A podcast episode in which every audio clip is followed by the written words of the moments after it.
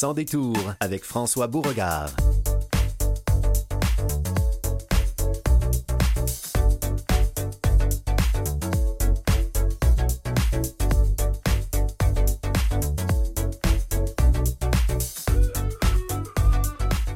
Bonjour tout le monde, ici François Beauregard. Vous écoutez Sans détour. Nous sommes le 11 décembre. Oh là là, on est à deux semaines de Noël? Bon, ben enfin, on y arrivera tous bien ensemble. Nous allons parler d'éducation aujourd'hui. Nous aurons le plaisir de discuter avec professeur euh, Julie Lane de l'Université de Sherbrooke, qui est spécialisée en santé mentale et en apprentissage. Euh, Dr. Lane vient de remporter un prix et nous allons parler avec elle de ses travaux, mais en même temps, nous allons parler d'un autre côté d'éducation qui parfois pose problème avec euh, Delphine Ragon, coordonnatrice de l'organisme de défense des droits des parents pour la déficience intellectuelle. Et, on va parler des ratés, en fait, euh, du système et du soutien pour les enfants ou pour les, et leurs parents dans le domaine scolaire pour les enfants qui ont des besoins spéciaux. Jocelyne Labelle est la directrice générale de l'Association des personnes handicapées visuelles et aveugles des Laurentides, Labval, une association qui vient tout juste de naître. Alors, on, va parler de tout ça avec euh, Jocelyne Labelle. Comment est-ce qu'on fait pour démarrer une association dans sa région? Ça va être intéressant. Élisane, Pellerin, dis-je, notre chroniqueuse. Euh, mondialiste. On va faire la revue de presse avec Elisane, mais pour commencer, parlons science avec notre chroniqueur scientifique, M. Philippe Ducharme. Bonjour Philippe. Bonjour François, ça va bien? Ça va très bien toi-même? Merci, oui, ça va bien. Alors là, moi, les sujets aujourd'hui, là, c'est de la, la science-fiction. D'accord. Presque, presque. Enfin, on va, on, va, on va y revenir un par un. Euh, le, le, premier, euh, on a, on a identifié un gène euh, qui était en fait qui, embêtait ou qui nuisait à la régénérescence du cœur. Effectivement. Pour, pour commencer tout ça, euh, on le sait bien, là, quand on se blesse, par exemple une blessure à la peau, euh, la peau va se réparer. Et souvent même sans laisser de traces, hein, on s'en rendra plus compte après un certain temps. On ne peut pas en dire autant du cœur, par contre. Ah, parce que lorsque le cœur subit des lésions, comme dans le cas d'un infarctus, ben, euh, le tissu qui va être généré pour réparer, ben, c'est un tissu qui va être plutôt rigide. Euh, ça va avoir pour conséquence de faire perdre un peu de mobilité au cœur finalement. Et, donc, ça va être le, tissu cicatriciel euh, et n'a pas la même souplesse, donc le cœur réparé ne fonctionne, mm-hmm. à la longue, ne fonctionne pas aussi bien. Voilà, exactement. Et ce qu'on peut pointer du doigt comme élément qui, qui, entraîne un peu ce constat-là, ben, c'est entre autres le métabolisme du cœur, c'est-à-dire la façon dont le cœur s'approvisionne en énergie. Euh, avant la naissance, le cœur va consommer du sucre euh, par ce qu'on appelle la glycolyse. C'est la façon de, dégrader les molécules de sucre pour euh, lui donner de l'énergie. Et puis, une fois que, après la naissance, ben, le cœur, il change, il change de goût. il, va plutôt, il va plutôt préférer s'approvisionner de, de graisse. Donc, il va utiliser un autre processus qu'on appelle l'oxydation des acides gras. Ça, c'est plus long d'habitude. Ça, ça, permet pour le, muscle de, de s'approvisionner en énergie, mais c'est un processus de transformation qui est plus long que le, boost immédiat, si je peux dire, d'un sucre. Exactement. Les, muscles vont avoir recours, par exemple, à ça aussi éventuellement. Mais revenons au cœur. Donc, le cœur, lui, c'est comme ça qu'il va euh, s'alimenter euh, préférentiellement. Euh, puis, ben ça, ça a des impacts sur l'activité de certains gènes, évidemment. Puis, c'est ça qui, ultimement, fait en sorte que le cœur, ben, il ne peut pas se régénérer en produisant de nouvelles cellules cardiaques. C'est un peu la, suite d'événements qui conduit à ce constat-là de la cicatrice qui n'est pas du tissu cardiaque là, fonctionnel, autrement dit. C'est autre chose. Et, donc, oui, vas-y. Ben, ce que je veux dire, c'est qu'on peut imaginer que quelqu'un qui a de multiples ennuis cardiaques, son cœur devient de plus en plus euh, fibreux, rigide. et Moins, de moins en moins efficace. Voilà. Et on en arrive donc à une, une découverte intéressante qui est faite par des chercheurs allemands de l'Institut Marx Planck. Et puis ces personnes-là, ils sont un gros groupe, une vingtaine de personnes facilement, euh, ben, ils ont mis en évidence le fait que si on bloque l'expression d'un gène, en particulier, bien entendu, donc on parle ici, c'est le gène CPT1B. ah oui, ça, à ne pas confondre avec le CPT1A.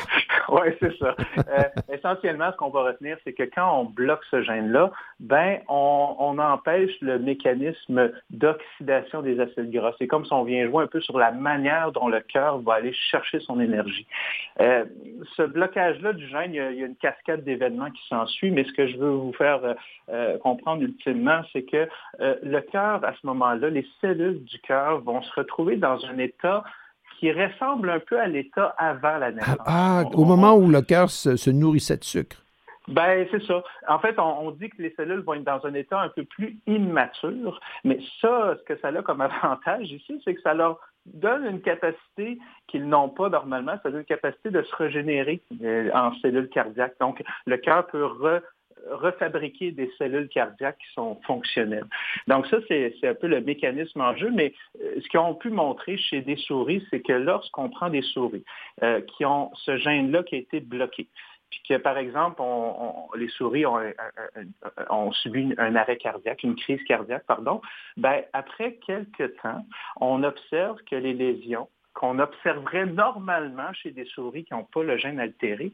Donc, les souris qui ont ce gène-là qu'on a supprimé, ben, euh, la lésion n'est presque, pratiquement plus oh, apparente. Il n'y a, a, plus de cicatrices. Exactement. Ben, en fait, ce qui est arrivé, c'est que ce sont des cellules cardiaques qui se sont développées, se sont se, et qui ont finalement pris la place de l'espace où il y avait la lésion.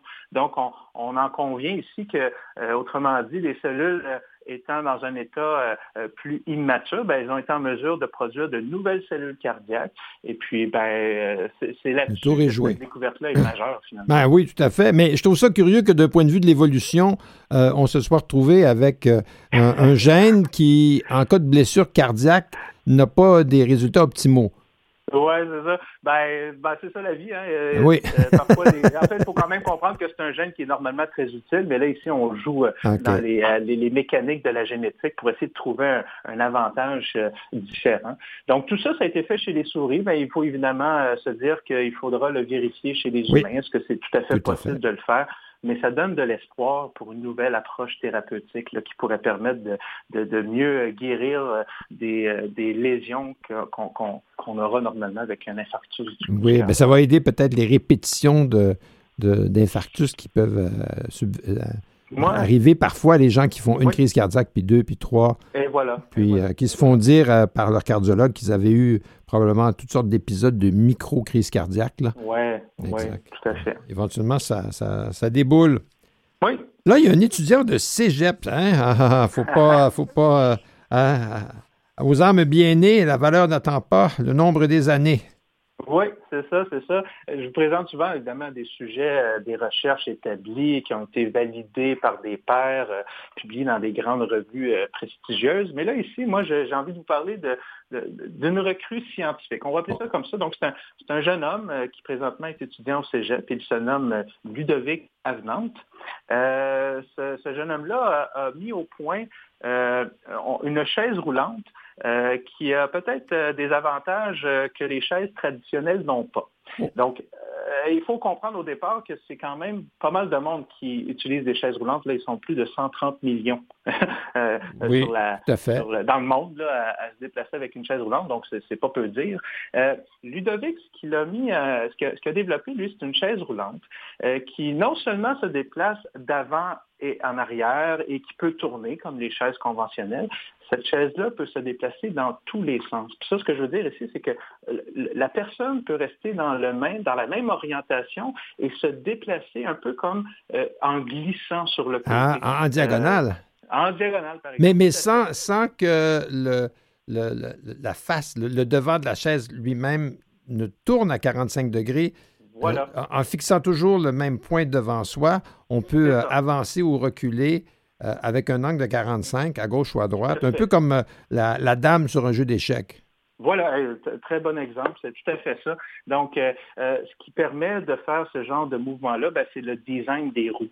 Ce sont la, c'est la façon dont les roues sont fabriquées. Euh, essentiellement, c'est un, c'est une série de roues jumelées deux par deux. Puis plutôt que dans le fond, si on remplaçait le pneu d'une voiture par ces roues-là qui font le tour de la, de la circonférence de la oui, roue. d'accord. Euh, des, des, roues également en forme un peu de cône, un peu comme des bouchons de liège. Ah, d'accord. C'est pas tout à fait ça, mais c'est un peu cette forme-là. Mais cette forme-là très particulière des roues permet justement des mouvements euh, de, translation, donc des mouvements de glissement sur les côtés, euh, en diagonale par exemple, comme, tu l'as bien mentionné.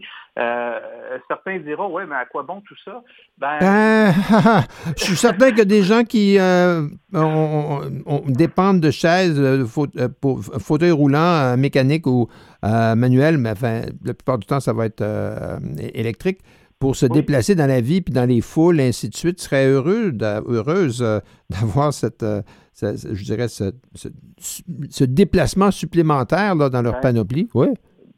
Pensons à des endroits intérieurs qui sont exigus, comme des, couloirs, des couloirs très étroits, euh, qui permettent peut-être pas des virages aussi facilement qu'une chaise conventionnelle le fait, ben, ce, genre de projet-là ben, euh, laisse entrevoir une possibilité que les mouvements puissent, qu'il y, ait plus de possibilités de mouvement pour les personnes qui circulent dans des endroits un peu plus étroits. Euh, euh, voilà. c'est, un grand point qui est, très important de cette proposition-là du jeune homme. Ben, Ludovic Avenante, ben, bravo. J'espère qu'il va avoir une bonne note à la fin de sa session. On va, l'espérer, mais euh, ben, c'est un projet qu'on va peut-être voir apparaître euh, dans le marché d'ici quelques années. Tout à fait. On peut penser qu'il y a certainement une application commerciale puis un intérêt de la part des usagers d'avoir un, eh fauteuil qui a des, qui, je dirais, multivecteur. Hein? Voilà, exactement, exactement. Là, je reviens à ce que je disais en entrée de jeu. Là, là on rentre vraiment en science-fiction. Oui, tout à fait. Quand, j'ai traité cette nouvelle-là, je me suis dit, ah, ça me fait penser à quelque chose. Ça me fait penser au voyage au centre de la Terre. Ben, moi, ça me fait euh, penser à un film qui s'appelait Fantastic Voyage. Fantastic Voyage, qui est sorti en 1966 à Hollywood. D'ailleurs, avec Raquel Welch euh, dans, ses, débuts cinématographiques, où on injectait un sous-marin microscopique dans le corps d'un scientifique russe qui avait euh, traversé la frontière, qui était atteint d'un caillot au cerveau. Il fallait que le, petit sous-marin se promène dans le corps humain, euh, puis qu'il se rende jusqu'au cerveau pour débloquer le caillot. OK? ben, on est pas mal là. Ben oui, c'est ça qui est fort. Euh, alors, c'est une technologie qui n'est pas, c'est pas nouveau comme tel, dans le sens où ça existe déjà depuis les années 90, mais évidemment, ça a évolué. Puis moi, c'est pour ça que je voulais en parler, c'est que donc, on est ici dans l'environnement gastro-intestinal. Donc, euh, comment on peut étudier ce long conduit qui est composé de l'esophage, l'estomac, les intestins et tout? Euh, il existe en ce moment des méthodes, on les, on les connaît, l'endoscopie euh, par la bouche ou par la voie rectale, mais là, ici, on a donc une petite capsule vidéo sans fil endoscopique. Donc, oh, c'est beaucoup moins, c'est beaucoup moins intrusif et désagréable. Oui, oui, oui, on va le dire, c'est beaucoup plus confortable pour le patient. Donc, c'est une petite capsule avec une caméra, euh, une batterie. Euh, on l'ingère elle circule dans tout notre système gastro-intestinal. Elle prend des photos euh, qui, vont être transmises éventuellement euh, sur ordinateur et le, et médecin peut donc euh, visionner l'ensemble du tube gastro-intestinal du début à la fin. Et, ce qui est très novateur, c'est que les nouvelles capsules de nos jours, elles peuvent elles-mêmes éliminer certaines photos qui sont redondantes. Ou alors identifier les endroits, les zones dans, le long conduit où il y a des, euh, des, problèmes. Euh, des problèmes, tout à fait, c'est ça. la, caméra aide le professionnel, donc le médecin ici, à, identifier les zones problématiques pour poser un diagnostic adéquat euh, sur la Et en même temps, il y, a, un aspect d'intelligence artificielle parce que la caméra est capable d'identifier ce qui est pertinent ou ce, que, ce qui ne l'est pas. Exactement c'est vraiment là où on est dans des éléments très, novateurs par rapport à cette technologie-là qui quand même existe depuis euh, au-dessus de 20 ans. Mais là, euh, l'intelligence artificielle, comme tu l'as dit, ben, se mêle dans le jeu, puis elle propose donc des éléments de plus pour faciliter le travail du médecin à bien identifier les, pathologies qui sont en cause dans les différentes possibilités de pathologies qu'on peut rencontrer dans le système gastro-intestinal. Ah bien, pour tous ceux qui ont déjà euh, subi un examen endoscopique, euh, mm-hmm. C'est pas de la tartine. Alors, euh, on, peut, on peut penser que ça va, ça va certainement trouver un usage et, se répandre. Alors, en ce moment, ces capsules-là sont. Euh, il n'y a pas encore une application commerciale ou est-ce possible? Non, non, c'est disponible. On peut, on peut facilement. On peut le demander. Euh, c'est peut-être pas si facilement accessible. Par contre, c'est peut-être une question de coût. Oui, je peux comprendre. je ne sais trop, mais mais mais ça, ça, ça, va gagner à être connu puis à être utilisé. Là, pour le patient, c'est un grand gain là, au niveau du confort puis de la non. C'est beaucoup moins invasif comme méthode. Puis voilà, c'est à suivre. ben, à suivre.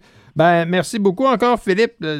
À, chaque chronique, là, on, on, a hâte euh, à l'avenir. On se dit, ah, dans 3, 4, 5 ans, là, on pourra euh, guérir de maladies cardiaques. On va avoir des, fauteuils euh, pour mobilité tout azimut.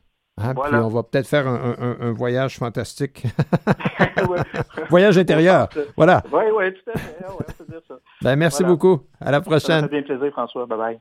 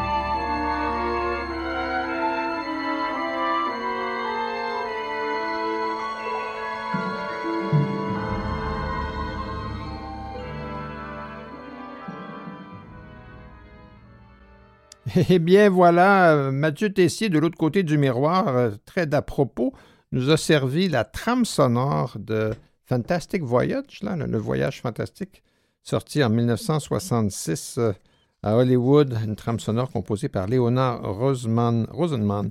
Alors, assez moderne, hein? Voilà, c'était comme film de science-fiction qui date, oui, d'il y a 50 ans, presque 60, là, c'est assez remarquable. Ça vaut la peine d'être d'être vu comme ça un, soir de popcorn. nous allons du côté de Sherbrooke et nous avons le plaisir d'avoir en notre compagnie Mme Julie Lane. Bonjour, Mme Lane. Bonjour, M. Beauregard. Vous allez bien? Ça va très bien, merci. Vous êtes professeur au département d'études sur l'adaptation scolaire et sociale de la Faculté d'éducation, directrice du Centre d'expertise RBC en santé mentale euh, et, bien d'autres choses à l'Université de Sherbrooke. Euh, et, vous avez récemment, en plus, remporté un prix, euh, le prix Respect, lors de l'événement Prix Inspiration 2023 de l'Université de Sherbrooke. Ben, D'abord, félicitations. Merci beaucoup. C'est une, douce rétroaction oui, ben, oui. de mes collègues. Ben oui, c'est ça, parce que c'est quand même un, prix qui, qui, est décidé entre pairs. Donc, ce sont des gens qui sont en, mesure d'apprécier ce que vous faites. Parlez-nous un peu de vos travaux parce que euh, ici à, l'émission, on parle souvent, et nous allons en parler encore au cours de la prochaine demi-heure, euh, de, l'éducation spécialisée, euh, de l'adaptation scolaire, surtout pour les, enfants qui peuvent avoir des difficultés d'adaptation ou des troubles cognitifs ou des troubles du spectre de l'autisme, ainsi de suite. Et, votre recherche aborde ces sujets-là. Vous êtes, vous êtes au, cœur de la science de l'éducation, si je peux dire. Oui, tout à fait. Mais euh, dans le cadre de mes travaux au Centre RBC d'expertise universitaire en santé mentale et également dans le cadre de l'Observatoire sur la santé mentale étudiante en enseignement supérieur, on s'intéresse particulièrement aux enjeux de santé mentale. Vous savez, M. Oui. Beauregard, ces enjeux-là sont très présents dans notre société depuis des années, puis ils ont été exacerbés dans le cadre de la pandémie. Alors, on met en place plusieurs projets qui viennent de besoins exprimés par les jeunes eux-mêmes ou par euh, des gens de la communauté, où on, on co-construit euh, des programmes, des innovations pour contrer ces enjeux-là. Et euh, au final, c'est de donner la chance à tous nos jeunes de faire leur chemin dans la société, peu importe s'ils ont euh, vécu des enjeux de santé mentale euh, dans leur parcours. Parce que vous parlez effectivement, puis on en a toutes sortes d'échos, comment, euh, je dirais, la coupure qu'a créé le, confinement nécessaire durant la, période de pandémie, ça, ça, a, ça a chamboulé beaucoup de vies, ça. Oui, tout à fait. Puis, je vous dirais, les enjeux qu'on a au Québec, ils ne datent pas d'hier, ils datent d'avant la pandémie. Euh, il y a ça, 30 ans, l'Organisation mondiale de la santé avait demandé au pays de favoriser le développement des compétences socio-émotionnelles des jeunes tout au long du parcours scolaire. On parle là d'autoréguler ses émotions, de s'estimer, de s'affirmer, euh, d'avoir des comportements pro-sociaux. Puis ben, le Québec était résolument en retard. Alors, les, les, enjeux de santé mentale qu'on a au Québec, de suicide, ne sont pas étrangers au fait qu'on n'a pas su développer ces compétences-là.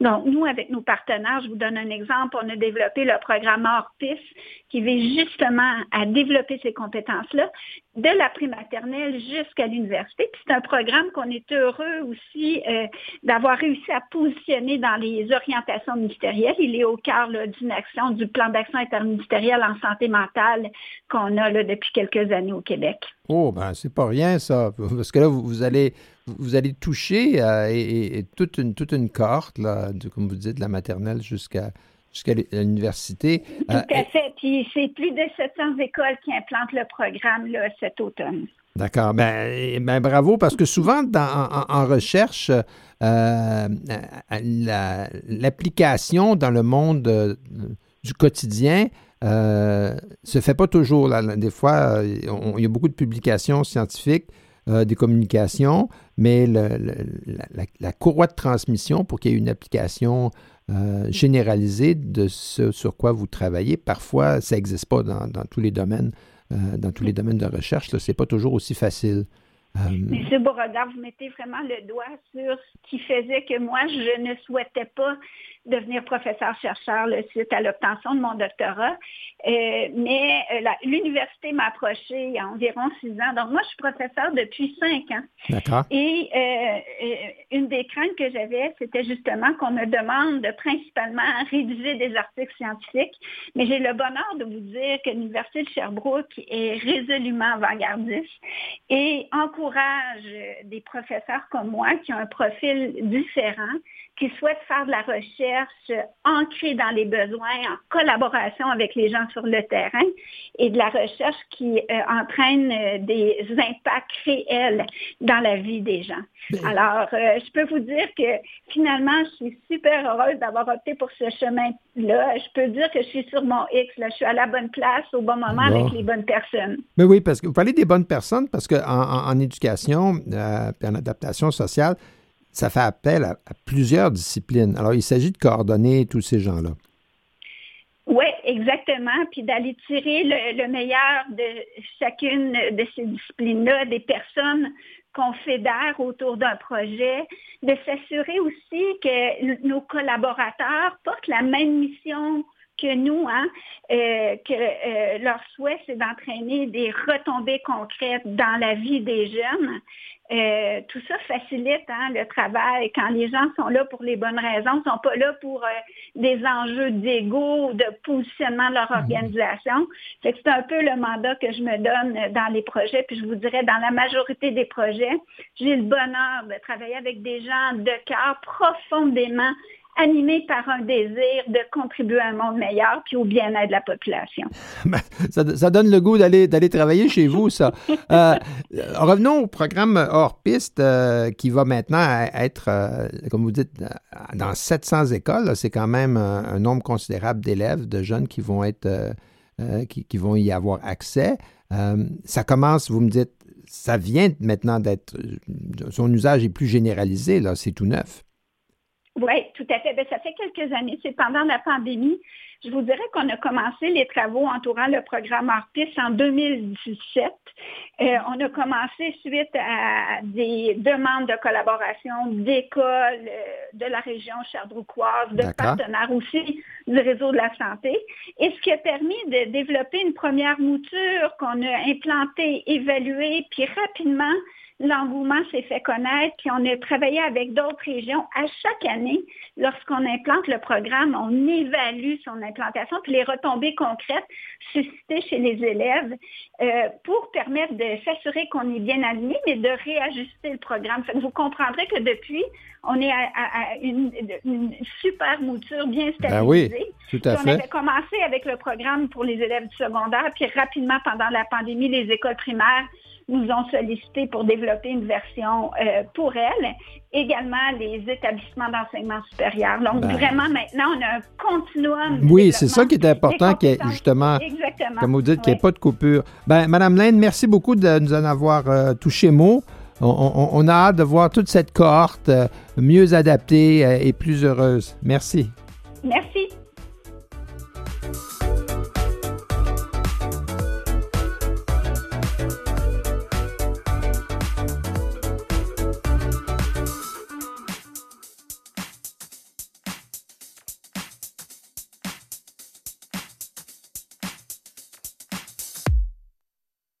Sans détour avec François Beauregard. De retour après la pause, Madame Delphine Ragon, vous êtes coordonnatrice de l'organisme de défense des droits des parents pour la déficience intellectuelle, PARDI. Et, exact. bonjour. Et, aujourd'hui, on va parler de. Il y a eu un mouvement dans les médias, des, lettres, euh, des, des articles, ainsi de suite, au sujet des parents qui dénoncent la fin des services pour leurs enfants avec une déficience intellectuelle. Il y a vraiment, on, est comme tombé en bas d'une falaise là.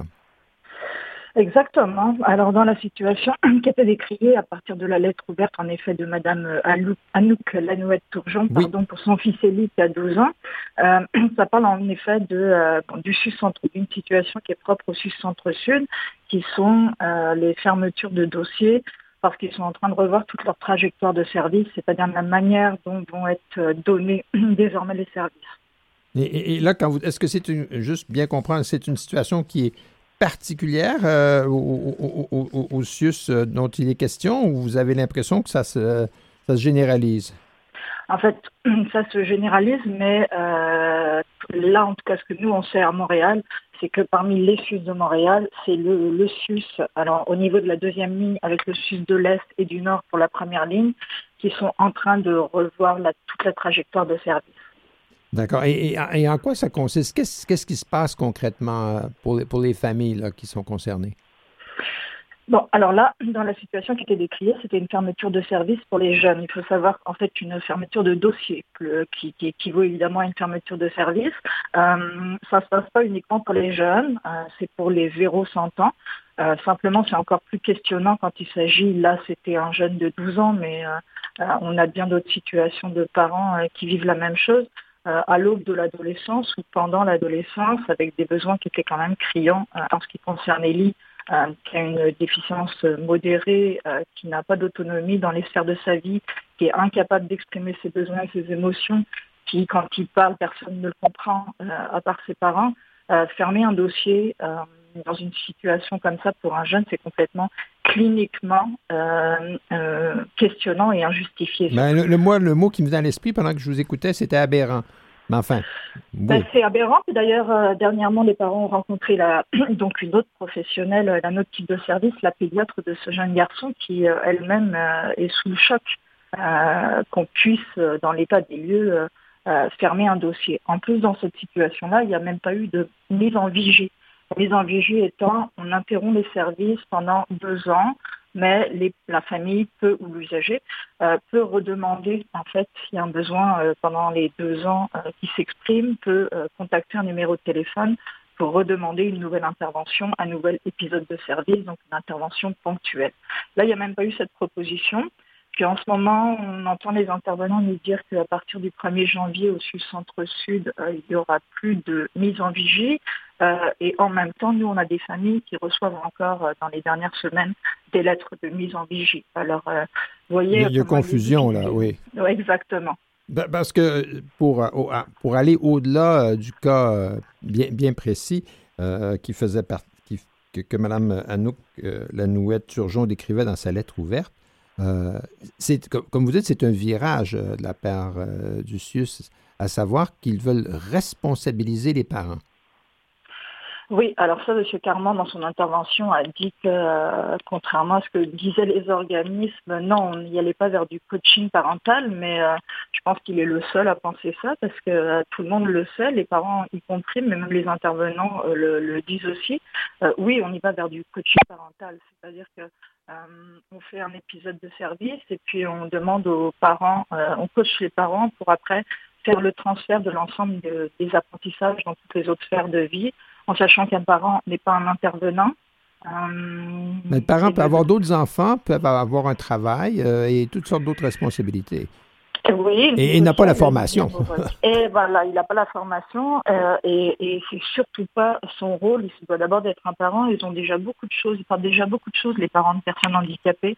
Euh, les rendez-vous médicaux, euh, la course aux différents services qui existent de moins en moins vers les différents professionnels. Monsieur Carman, dans son intervention, disait que non, non, ça se passe pas comme ça. Euh, textuellement dans l'article, il disait on s'en va vers le service de proximité. Donc c'est l'intervenant pivot, le professionnel pivot qui vient chercher des besoins spécialisés dans les centres de réadaptation, mais tout ça est intégré et maintenu avec l'intervenant de proximité. Alors je pense qu'il connaît bien les choses sur papier, mais qu'il ne connaît pas ce qui se passe euh, sur le plancher des vaches, parce que tout le monde sait que l'intervenant pivot aujourd'hui, c'est les familles. D'accord. Et, depuis, depuis euh, ce moment-là, est-ce qu'il y a eu des échos, est-ce qu'il y a eu des changements? Est-ce que euh, est-ce qu'il y a eu une, euh, onde de choc là, qui a été créée et, quelque chose qui a bougé? Ben, nous, en tout cas, on ne voit rien de visible, à part peut-être les établissements, l'établissement concerné qui peut-être s'énerve un petit peu, mais euh, bon, la, la, la, la, situation dénoncée la famille. Euh, eux n'ont pas eu, on leur avait dit, euh, un, député leur avait dit qu'ils devraient avoir un appel du, de l'établissement prochainement. Là, on est quand même, la déclaration de M. Carman, c'était le 30 novembre, nous sommes le 11 décembre. aucune nouvelle de l'établissement pour cette famille. Peut-être que l'intervention de la sous-ministre que euh, Lionel Carman euh, avait demandé s'est faite au niveau de la direction des ITS ADP du Sud Centre-Sud de Mme Vandoni. On n'en sait rien. Pour l'instant, lettre morte. Lettre morte. Puis je peux juste vous partager des témoignages ben de pour vous dire que oui, ça dépasse largement cette situation-là. à la suite de tout ça, il y a eu beaucoup de réactions des familles sur les réseaux sociaux, quelques-unes. Donc exactement ce que je vis là. Euh, c'est ce que l'on, aussi on a fermé le dossier de notre fils. Ils ont noté par contre que c'était à cause de mon manque de collaboration. En fait, j'ai plutôt refusé qu'on abandonne mon fils. J'ai exigé des services qui lui ressemblaient et non d'avoir une intervenante qui vienne uniquement chez moi m'observer et me dire que je suis une bonne mère. Alors que ce que j'avais besoin, c'est de ne pas manquer de la job deux heures chaque semaine pour remplir sans une grille d'observation, mais bien que la personne qui vienne chez moi parle, interagisse ou fasse directement des interventions autour de mon fils. Ensuite, on a je ne peux pas te décourager, mais plus ils vieillissent, plus c'est difficile. Au centre Myriam, ça c'est un autre centre de réadaptation à Montréal, nous avons demandé un éducateur pour aider notre fils avec certaines problématiques il y a plus de cinq ans. Nous n'avons toujours personne. C'était pareil oh. durant son adolescence. Même chose ici, ils ont fermé le dossier de notre fils cette année. Je n'ai plus d'énergie pour faire une plainte.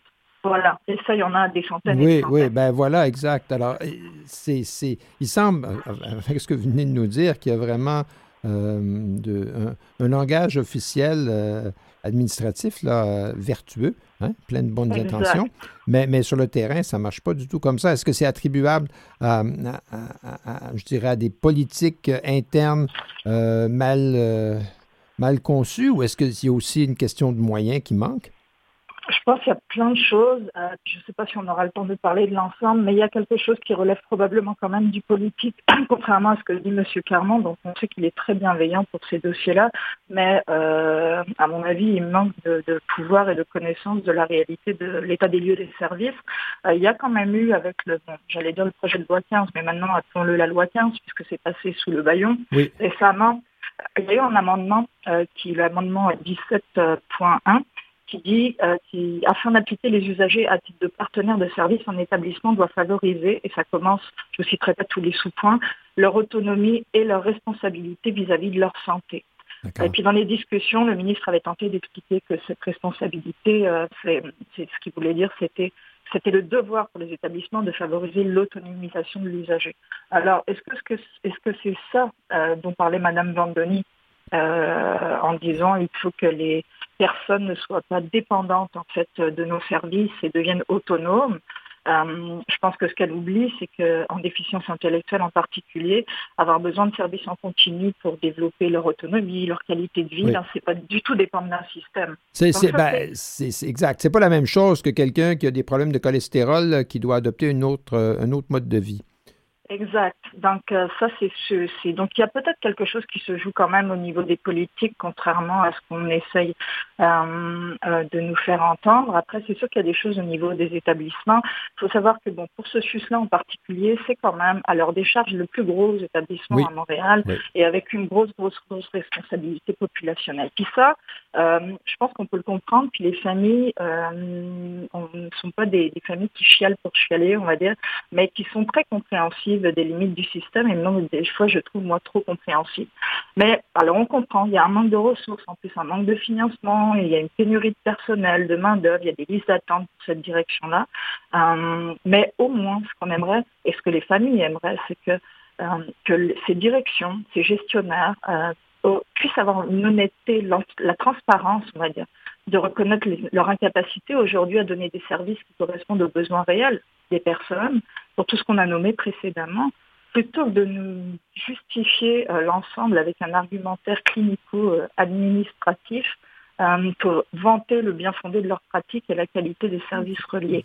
Parce que rien ne changera s'ils ont pas un peu plus de courage politique pour aller dire au PDG de leurs établissements que ce soit remonté euh, au niveau du ministère, de dire nous, on ne peut plus travailler comme ça, l'état des lieux est dramatique et éthiquement, c'est un problème. Ben, oui, oui, tout à fait. Est-ce que, euh, euh, comme vous avez un, regard qui porte au-delà du SUS euh, centre-ville, centre-sud, vous voyez ce qui se passe ailleurs? vous me disiez tout à l'heure que c'est un, la, situation était, se reproduisait là, dans d'autres dans d'autres régions administratives. c'est loin, exact, c'est loin d'être unique. Votre organisme, le Pardi, ou d'autres avec lesquels vous, êtes, vous travaillez en collaboration, est-ce qu'il y a d'autres actions qui sont prévues? que faire après une lettre ouverte? Et, ah, une, réponse du, ministre, là, qui s'écoute bien, là, mais ça n'a pas l'air de, décanter sur le terrain.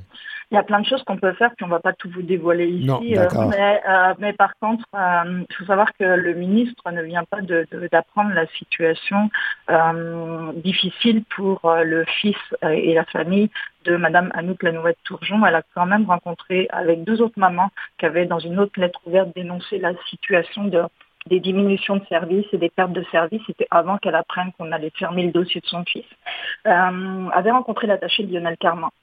Et ce qui s'est passé, en fait, euh, il ne s'est rien passé. Il y a eu une écoute euh, gentille euh, et à la fin de... M. Carman n'était pas là, mais il en a nécessairement entendu parler parce qu'il avait aussi réagi à la suite de cette lettre ouverte. Et ce qu'a dit l'attaché à ces trois mamans-là, c'est écoutez, vous pouvez nous faire accompagner par la Société québécoise de la déficience intellectuelle, qui est un regroupement en défense des droits. Alors, ce n'était pas vraiment ce qu'ils allaient chercher comme réponse en se dressant au ministère. Oui, on, aurait pensé que la réponse aurait commencé par le ministère. Euh, oui, voilà, je peux comprendre tout à fait. Ben, Madame Ragon, c'est un, dossier à suivre hein, parce que ça ne se réglera pas demain matin et puis ça risque de. on, peut prévoir plutôt plus de dérapage dans l'immédiat. Alors, euh, on, se tient au courant, on, reste vigilant et on s'en reparle. Ça marche. Merci beaucoup, Merci. M. Bonne journée. Bonne journée. Just to freedom.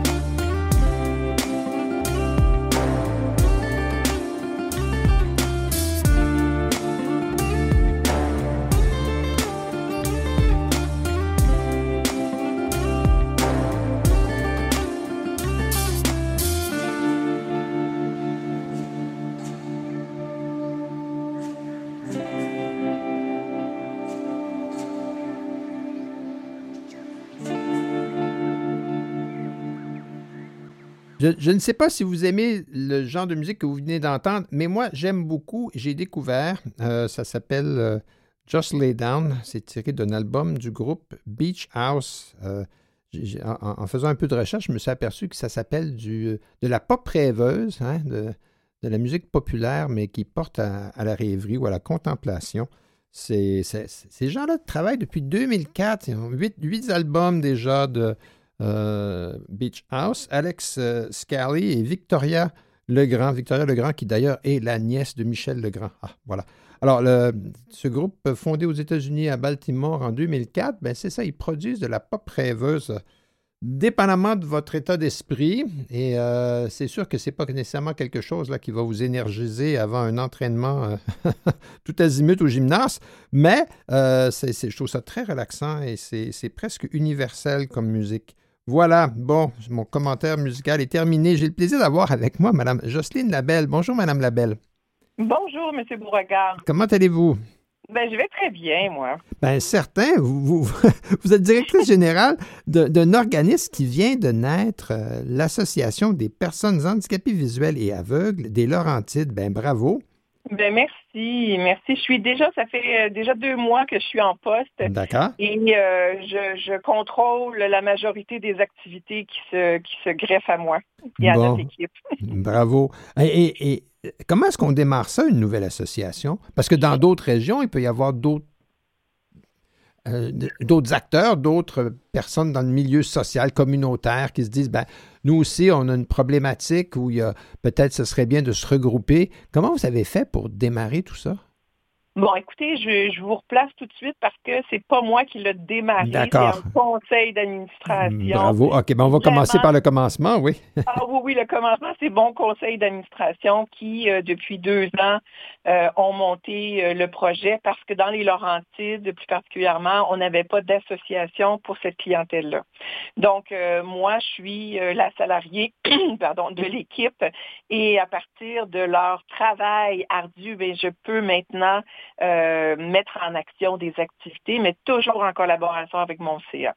D'accord. Alors, c'est au CA que tout ça a commencé. C'était des ah gens impliqués dans le milieu. Euh, qui, avait, euh, qui avait une idée de ce qui devait être accompli. Euh, ils, étaient, excusez-moi, ils étaient aussi, ben, ils sont malvoyants.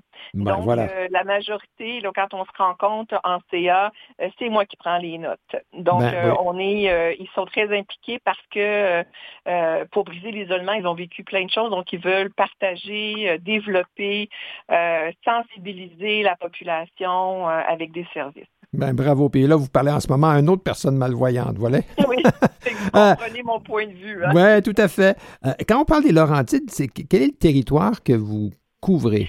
C'est un grand territoire, les Laurentides. Ça part des basses Laurentides et ça va, bon, on dit Sainte-Thérèse et Boisbriand, puis ça va jusqu'à Mont-Laurier. Oh, d'accord. Donc, euh, et des côtés, bon, on dit Oka, Saint-Eustache jusqu'à Sainte-Anne-des-Plaines. Donc, on est vraiment, les Laurentides, c'est un grand territoire.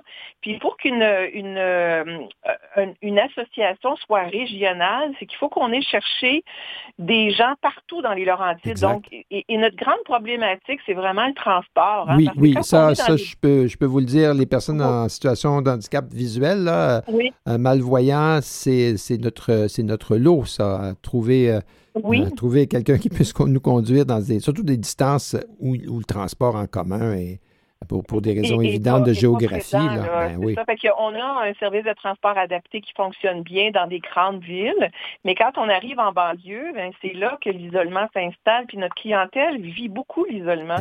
Euh, il faut penser, euh, ben là, vous, vous le vivez, mais, mais il faut toujours penser que c'est, c'est, ça peut être une source de peur, de crainte que de sortir quand on est malvoyant.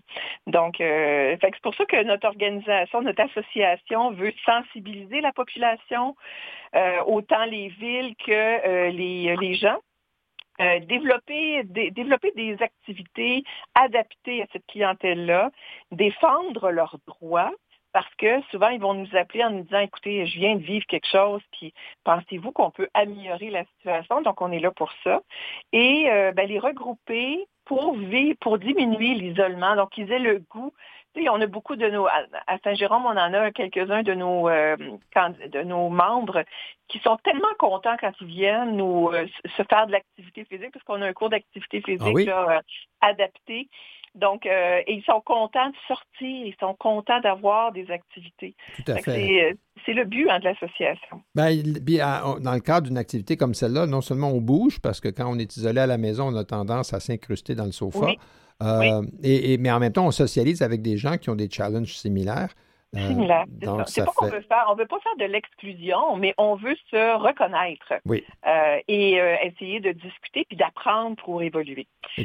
moi, j'aurais le goût de vous dire que notre, notre association est vraiment le, le vent dans les voiles parce que on veut organiser le 28-29 février prochain le hub mobile de l'INCA oui. Euh, mm-hmm. Ah, fait que c'est ça. Fait qu'ils vont être à Saint-Jérôme, au Confertine, le 28-29 février.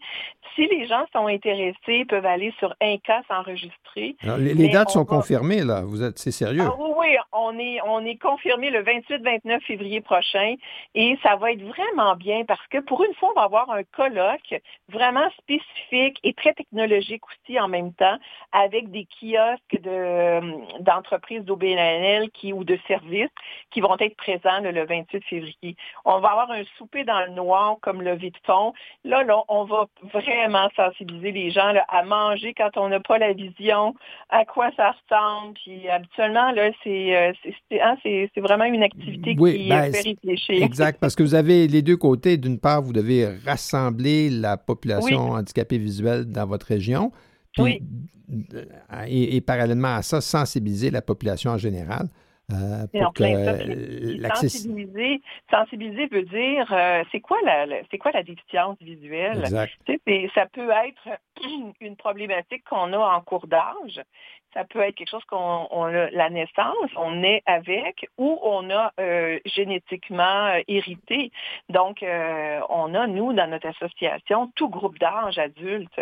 Donc, fait que, c'est, je pense que c'est, en revenant à notre souffle, c'est vraiment sensibiliser la population parce que on, euh, ils sont tranquilles, les gens qui ont une limitation visuelle. On les voit pas, c'est un handicap invisible. Exact. Et puis, euh, quand ils sortent, euh, ben, surtout dans une région comme la vôtre ou, ailleurs au Québec, où les transports, parce que je pense au, au Hub le 28-29 février, il va falloir que vous coordonniez le transport un peu pour amener les gens à la, à, se rencontrer, là, parce qu'il n'y a pas de station de métro juste à côté, on se comprend? Non, mais nous, on a le transport adapté et on, euh, on peut aussi, euh, si les gens nous appellent, on peut essayer de faire du covoiturage, organiser des, des, choses comme ça. Euh, c'est sûr que nous, ce qu'on cherche, là, c'est d'avoir le maximum de membres. Parce que plus on est important, plus on a un, on a un impact direct sur les villes, on a un impact direct. Donc, l'INCA, le hub mobile ainsi que nous, ben, ce qu'on veut aussi, c'est rencontrer du monde, rencontrer de nouvelles personnes qui vont devenir membres dans notre association. Tout à fait. Et, donc, euh, votre quartier général, si je peux dire, hein, on va appeler ça comme ça, euh, vos locaux, parce que vous parliez tout à l'heure des gens qui allaient faire euh, du conditionnement physique chez vous, du conditionnement physique adapté, c'est à Saint-Jérôme. C'est à Saint-Jérôme. On a aussi euh, un bureau, un, poste satellite à Saint-Eustache, mais des satellites, on veut en avoir à Mont-Laurier, on veut en avoir à Sainte-Agathe. Fait que pour ça, il faut qu'on ait des gens qui nous appellent en disant ben moi je suis de Mont-Laurier, ben Bravo. Puis, puis, des gens qui soient intéressés aussi à s'impliquer, là, parce qu'il faut que ça... En plein ça. Ben, pas nécessairement, tout dépendant de notre niveau, hein, on peut s'impliquer ou aussi faire partie des activités. Mais moi, j'ai euh, quand même un groupe de, de, je les appelle mes jeunes, hein, dans la quarantaine, qui ont une limitation visuelle et qui sont travailleurs. Donc, euh, eux, ce qu'ils font, c'est qu'ils font du bénévolat quand ils viennent dans nos activités.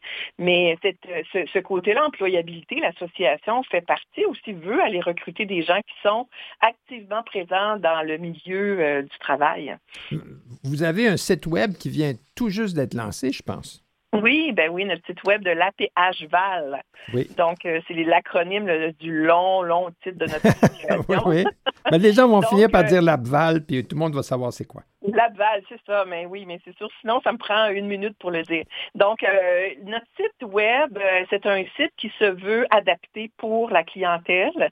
Euh, c'est un site où on peut avoir une vitesse de lecture. On a un fond noir sur du lettrage blanc. donc, on l'a vraiment rendu accessible à notre clientèle. Et dedans, on va trouver toutes les activités qu'on fait. On va aussi avoir un aspect recherche parce que mon président adore cet aspect-là euh, de, tenir au courant nos membres de ce qui se passe dans la recherche scientifique. Donc, on va avoir cet aspect-là qui va s'ajouter dans les prochaines semaines. Et euh, ben, on a euh, des dons. Donc, si vous avez un petit, un, petit 25, un petit 50 dollars de ben oui, avant, avant le 31 décembre de préférence, voilà. Alors, Apval, c'est A-P-H-V-A-L. Alors, votre site, c'est A-P-H-V-A-L.ca.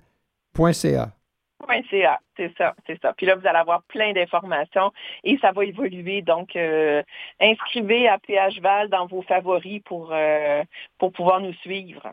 Vous n'avez pas fait ça euh, sans l'aide de, donateurs et de fondations, je pense, qui, mm-hmm. qui vous ont donné vraiment un sérieux coup de pouce. Oui, on a la Fondation Mirala Lino Saputo, on a euh, Centraide, donc la Fondation Centraide, on a l'OPHQ, donc il y, a des gens qui nous ont vraiment aidés euh, à partir euh, avec un fonds financier parce qu'on sait hein, qu'on ne peut pas avoir des salariés si on n'a pas un fonds de subvention ou de, donation.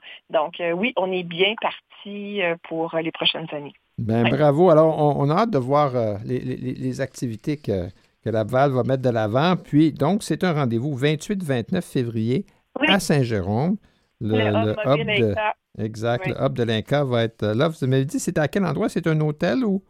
C'est le Comfortin. Donc, on va avoir nos deux salles de conférence au Comfortin de Saint-Jérôme. Mais vous pouvez aller voir sur le site de l'INCA. Euh, vous allez pouvoir avoir toutes les informations pour l'enregistrement. Ou sur le site de la Val pour plein d'autres choses. Oui, ben oui, merci beaucoup. merci, ça nous a fait plaisir. Puis, eh ben, on vous souhaite bonne chance avec tout ça, Madame Labelle. Merci. Merci beaucoup, Monsieur Beauregard. Bonne fin de journée. Après la pause, la revue de presse avec une, une autre Laurentienne, Élisane Pellerin. Hein, voilà.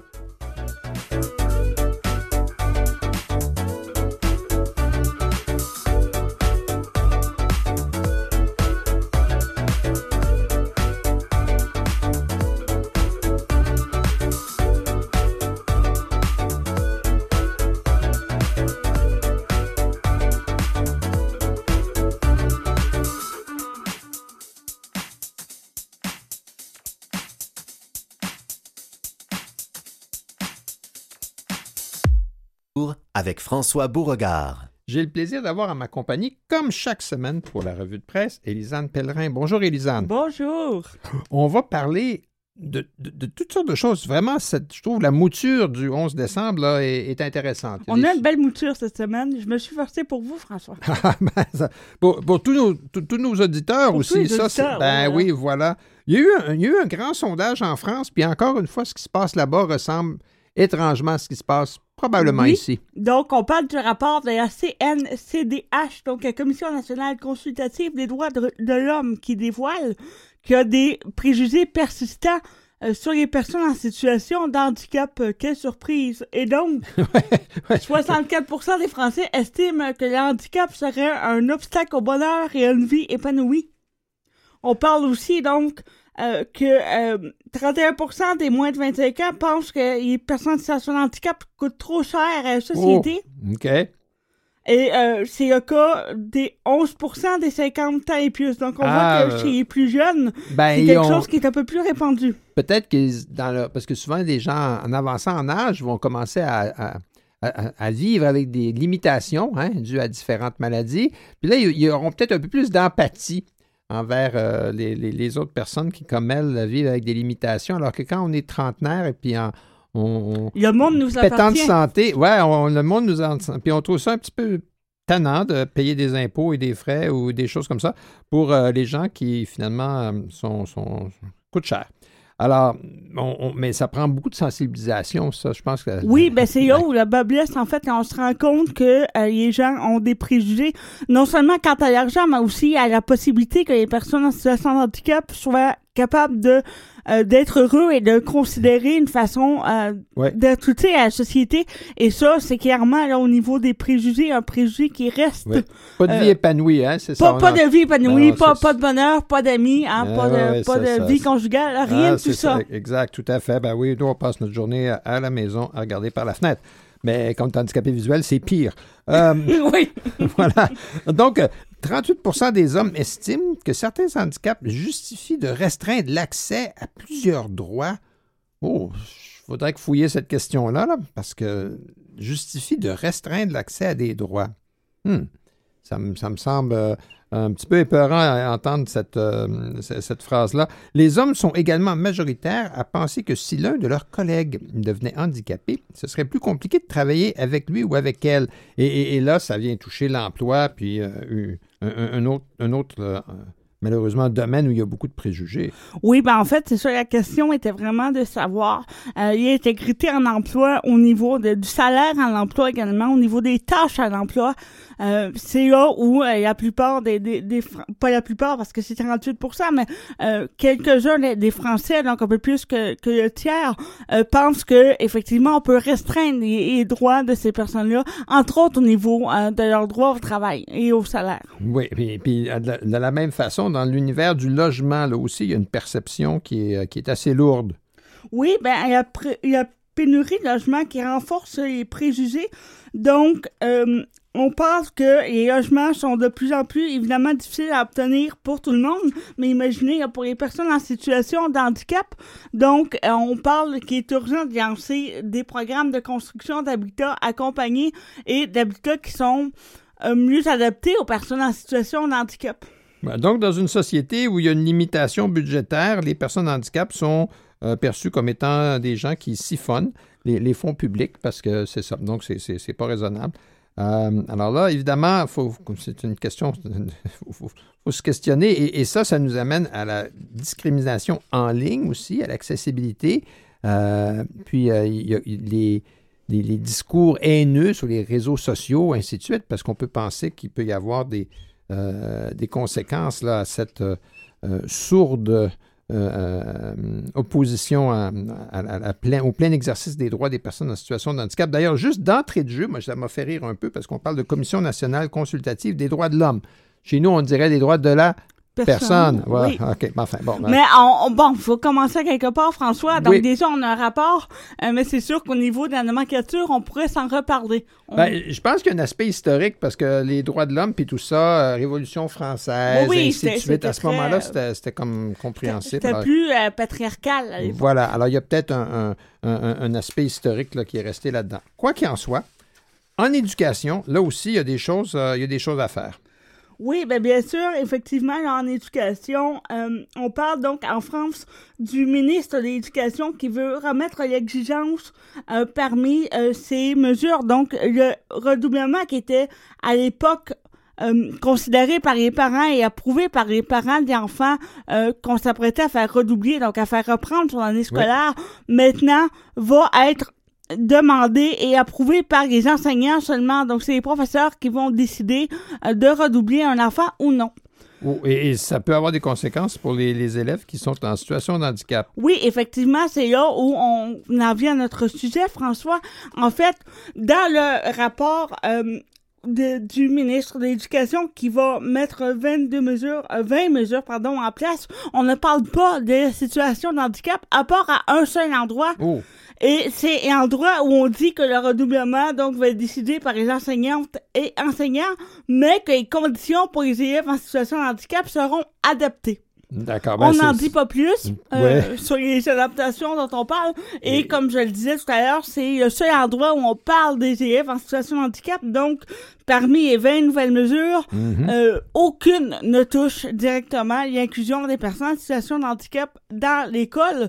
Euh, c'est pas que c'est un besoin en France, François. Hein, tout est parfait là-bas, mais on aurait pu en parler. Ben oui, quand, on parle d'une refonte et, d'un coup de barre dans le domaine de l'éducation, qui est rien de Rien au sujet de la population en situation de handicap, ben, ça, donne l'impression qu'il va y avoir euh, des lacunes là, euh, qui vont, qui vont s'institutionnaliser. Sensibilisation, encore les Jeux. Ah, les Jeux paralympiques là, en France, ça, c'est vraiment, c'est une manne. On en parle à chaque semaine et cette fois-ci, on en parle parce qu'on a développé un, jeu digital pour favoriser l'acceptation du handicap en entreprise. C'est Mathieu Thomas, qui est un champion de para-badminton, qui vient lancer un, jeu euh, pour sensibiliser à une meilleure acceptation du handicap en entreprise, comme je le disais, donc en route vers les jeux c'est le nom du jeu euh, qui a été mis en ligne qu'on peut avoir sur notre ordinateur, notre tablette ou notre téléphone cellulaire et va aller sensibiliser à l'aide de vidéos, entre autres, à l'aide de, sondages, les personnes sur leur vision euh, de la personne en situation de handicap et son inclusion au niveau de l'emploi. Parce que je pense que l'idée de faire un, un, jeu comme ça, c'est pour permettre au public, dans un sens large, de comprendre que 80% des handicaps sont invisibles. Alors, euh, dans ce sens-là, maladie chronique, diabète, cancer, ainsi de suite. Euh, et, c'est important si on veut qu'il y ait une sensibilisation du public, là, qu'on, que les handicaps dits invisibles soient, soient partis du lot. Ben voilà. Alors, euh, après ce, court tour d'horizon de ce qui se passe outre-Atlantique, dans quelques instants, on va revenir ici parce que là, il neige. Il neige.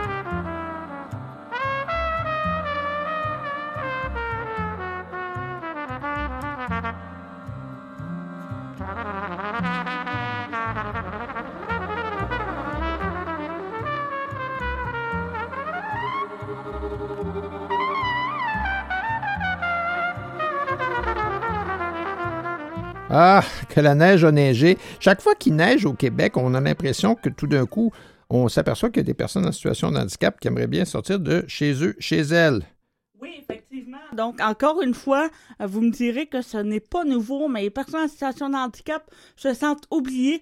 Euh, il y a l'article dont je parle, c'est un article qui, est qui a été fait à Québec, mais on a eu les mêmes interventions qui ont été faites à Montréal, un peu partout au Québec. Donc, il y a plusieurs usagers qui déplorent qui déplorent, oui, le, manque de déneigement adéquat, euh, des pistes cyclables, des trottoirs, euh, devant aussi euh, les résidences et, les différents enjeux, les différents établissements publics qui sont mal déneigés pour le lendemain d'une tempête de neige et donc qui rend les services aux personnes en situation de handicap très peu accessibles, alors que ça devrait être fait en priorité en théorie. Oui. En pratique, par contre, c'est pas pareil. Oui, ça, parce ça que. semble pas intéresser beaucoup de gens. Parce qu'enjamber un banc de neige, c'est pas donné à tout le monde. Euh, dans, un article qui était publié dans le Journal de Québec, Rénal Pelletier, président du Comité d'action des personnes vivant des situations de handicap, on parle de la région de Québec, le comité réclame le respect des politiques et règlements de viabilité hivernale que la Ville de Québec a elle-même adoptés en 2020. Mais euh, donc, c'est une question que la propre politique de la Ville de Québec ne semble pas être en application. L'épandage sur les trottoirs, les débarcadères pour les personnes à mobilité réduite devraient être priorisés. Malheureusement, ben, ce n'est pas le cas. Euh, et, on se retrouve que les pistes cyclables sont mieux déneigées que les trottoirs, euh, comme le mentionne Dominique Salgado du Cap-Vie. Euh, pour beaucoup de personnes âgées et en situation de handicap ou à mobilité réduite, ben c'est ça. Quand il neige, c'est une mauvaise nouvelle parce qu'il faut chambouler notre agenda parce qu'on ne sera pas capable de sortir à l'heure. Ben, c'est pas comme s'il n'y avait jamais neigé au Québec. Hein? non, c'est pas comme s'il n'y avait jamais neigé, mais c'est pas comme si les personnes en situation de handicap étaient toujours notre priorité non plus. Voilà. Parlons de priorité, mais il est arrivé une drôle d'affaire euh, à Sainte, une drôle d'affaire, une affaire malheureuse à Saint-Hyacinthe.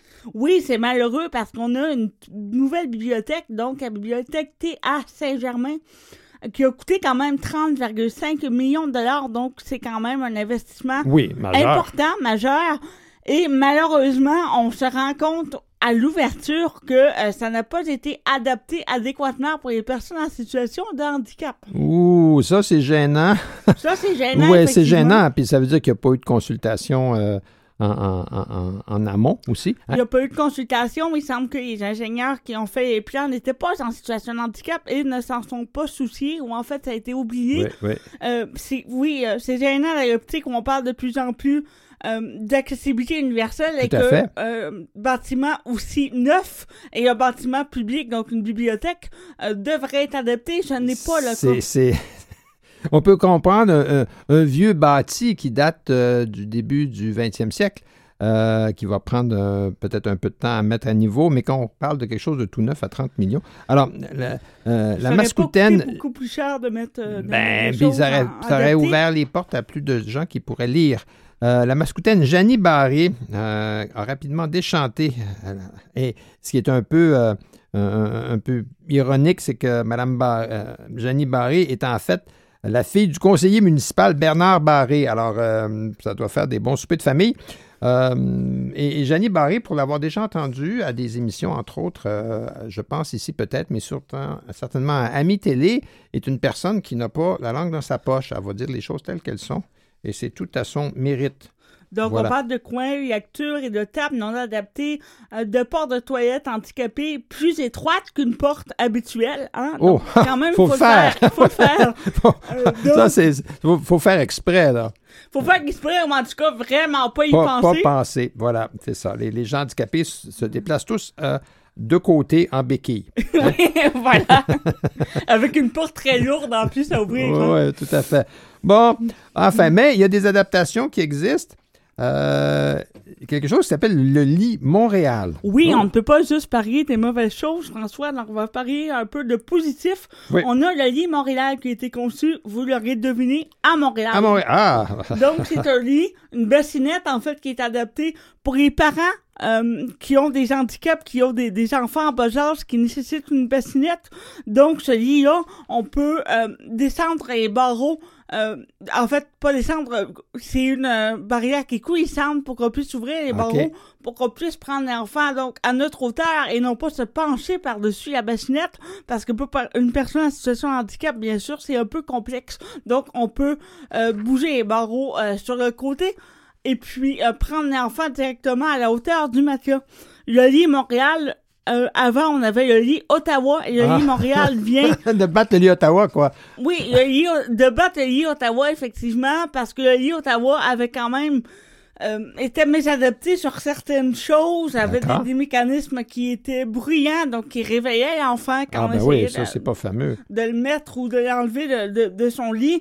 Euh, c'était aussi un, un, lit qui prenait beaucoup de pièces dans une chambre à coucher, donc qui était un petit peu difficile pour les parents qui habitaient, par exemple, dans des appartements où les chambres étaient plus petites. Oui. donc, le lit Ottawa était devenu désuet. Et maintenant, le lit Montréal va répondre à ça un peu plus euh, facilement. à des, meilleures mesures et euh, ça devrait faciliter la vie de plusieurs parents en situation d'handicap. On en a 30 euh, qui sont prêtés par la clinique Parents Plus. Oui, d'accord qui est une clinique euh, qui, voilà, qui prête des, équipements adaptés gratuitement aux parents en situation de handicap. On a qu'à en faire la demande. Et donc, euh, pour l'instant, on a une trentaine de lits euh, Montréal et quelques lits Ottawa qui sont encore disponibles pour les personnes qui en auraient besoin. Donc, c'est un service ben, gratuit et c'est un service qui est donné partout dans la province euh, du Québec. Donc, pour ceux qui en auraient besoin, on parle de lits, mais aussi d'autres équipements adaptés, des baignoires adaptées, euh, des euh, produits conçus aussi pour lever les enfants, pour transporter les enfants de façon sécuritaire. Donc, on peut aller voir le site de Parents Plus pour voir ce qui est disponible et demander une rencontre si jamais vous avez besoin de plus d'informations. pour, évaluer les besoins. Super. Ça, c'est clinique parents, parents pluriel, parents plus. Ben bravo. Ça, c'est hein, le lit Montréal, ça fait, ça fait chic. La semaine dernière, euh, tout juste après notre émission de la semaine dernière, mardi dernier, de fait, le 5, c'était la remise des prix à part entière. Et, là, il y, a des, lauréats que nous aurons le plaisir de rencontrer euh, ici à l'antenne Canal M au tout début de janvier, c'est-à-dire au retour des fêtes. On aura le plaisir d'avoir à notre compagnie, on l'espère bien, M. Euh, Pierre-Yves Lévesque, euh, qui est né avec une paralysie cérébrale dans un quartier ouvrier de Montréal et qui s'est dévoué euh, auprès des gens de sa communauté dans toutes sortes d'aspects d'éducation et d'emploi.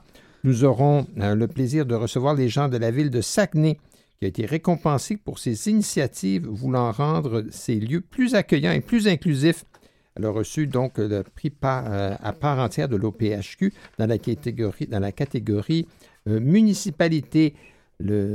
Catégorie établissement d'enseignement soutenant la réussite scolaire. C'est l'école secondaire Chanoine-Baudet qui a remporté la palme en raison de la création d'un programme qui s'appelle la Fabrique ESCB.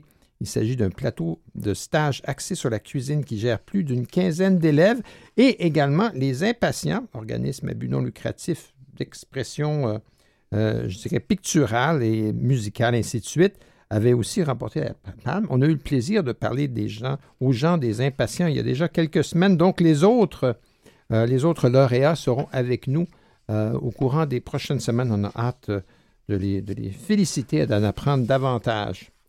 Maintenant, revenons à quelque chose qui est plus lourd, Elisane. Oui, on revient à quelque chose d'un peu plus lourd. Donc, on fait un lien entre la gravité de la maladie d'Alzheimer et les inégalités de revenus dans les pays occidentaux. Donc, on parle de l'Université de Montréal, l'école de santé publique de l'Université de Montréal, Luina Lekaya, excusez pour euh, le massacrage du nom. Donc, qui est Lulina Louina. Legkaya. Legkaya, voilà. C'est ce que j'ai essayé de prononcer, François. Euh, oui, mais c'est, moi, je me suis pratiqué tout le week-end. Oui, voilà, François se pratique tout le week-end. Moi, j'ai autre chose à faire. Donc, autant pas études. Euh, une étude qui montre, en fait, que euh, il y a maladie d'examen, les symptômes s'aggravent euh, pour les personnes qui sont en situation d'inégalité de revenus, donc qui ont des revenus un plus pauvres que la moyenne qui sont en situation de pauvreté dans les pays occidentaux. Et, et, donc, on peut se demander est-ce qu'il y a des questions de stimulation, des questions environnementales, des questions de dépistage, d'accès euh, aux, soins et, ainsi de suite. Là, ben, c'est, le contraire m'eût surpris, j'avoue. Oui, effectivement, on peut voir quand même un lien qui, est facile à faire de la pauvreté. Ça emmène du stress, euh, ça emmène moins de sommeil, ça emmène plus de problèmes euh, de vie. Euh, on parle d'une alimentation des fois qui est pas toujours adéquate parce que les bons aliments coûtent cher. Oui. Et là, bien sûr, je, parle de, certains des facteurs qui pourraient être en jeu, mais on parle de différents facteurs qui, qui pourrait euh, aussi euh, être, être en lien. Donc, ce sera euh, plus étudié par la suite. Donc, pour l'instant, ce qu'on a fait, c'est qu'on a pris vraiment des études qui avait déjà été fait et on a vu dans les études s'il y avait un lien entre les personnes qui avaient été étudiées, leur situation économique et la gravité des symptômes. Donc, effectivement, on a un lien ici, un lien par contre qu'il faudra creuser davantage. Oui, tout à fait, parce que cette corrélation-là qui, est bien, réelle, ben il faut savoir quels aspects d'une situation socio-économique faibles, enfin, on va, appeler ça par leur nom, quels aspects de la pauvreté, euh, en particulier, parce que là, ça peut être une piste pour nous amener à, mieux comprendre la maladie d'Alzheimer, mais c'est très rare que la pauvreté soit quelque chose de positif dans la vie. Alors, c'est pour ça que ça, enfin, il est très rare. Ce n'est pas, point, quelque chose de positif. Euh, J'étais cynique quand je disais ça. Oui, on avait compris. On avait compris. Le, euh, Canada, il y a de plus en plus de personnes qui, de 15 ans et plus qui, qui se déclarent comme ayant un handicap. Effectivement, donc les personnes qui se déclarent en situation de handicap qui sont de plus en plus importantes donc au Canada. On parle du nombre qui a monté de 27 euh, donc 27% des personnes en, de 15 ans et plus. Euh, donc on parle de 8 euh, millions de Canadiens. Millions? Voilà. Ouf, c'est beaucoup ça. Donc il y a 27% des personnes qui, de, 15 ans et plus qui, en 2022 euh, et, là, parmi les Canadiens handicapés, 72% ont déclaré avoir fait face à une forme d'obstacle à l'accessibilité. 60% de ces 8 millions de personnes ont déclaré avoir fait face à des obstacles pour naviguer dans les espaces publics, intérieurs, extérieurs. Euh, et on peut croire qu'avec le vieillissement de la population, c'est quelque chose qui va aller en, s'accroissant. Alors, euh, euh, une fois de plus, cela milite vers l'accessibilité universelle. Oui, et vers des, programmes publics qui sont plus adéquats pour les personnes en situation de handicap et les personnes qui ont des problèmes de mobilité. Euh, peut-être que nos systèmes ne sont pas encore rendus à être capables de... À, niveau. Voilà. Ben, juste pour terminer, c'est Noël à l'INCA. Bravo, il va y avoir un événement virtuel Zoom mercredi, cette semaine, 13 décembre, de 13h30 à 15h. Et il va y avoir, évidemment, on parle de bonne ambiance, discussion, jeu et tirage. Bien, bonne ambiance, j'en suis sûr. Il y aura un événement en présence au bureau de l'INCA 2085 rue à Montréal ce jeudi 14 décembre de 14 à 16 heures. Même chose, ambiance festive, discussion, musique, grignotine, pâtisserie, boisson chaude, jeu et tirage. On s'ennuiera pas.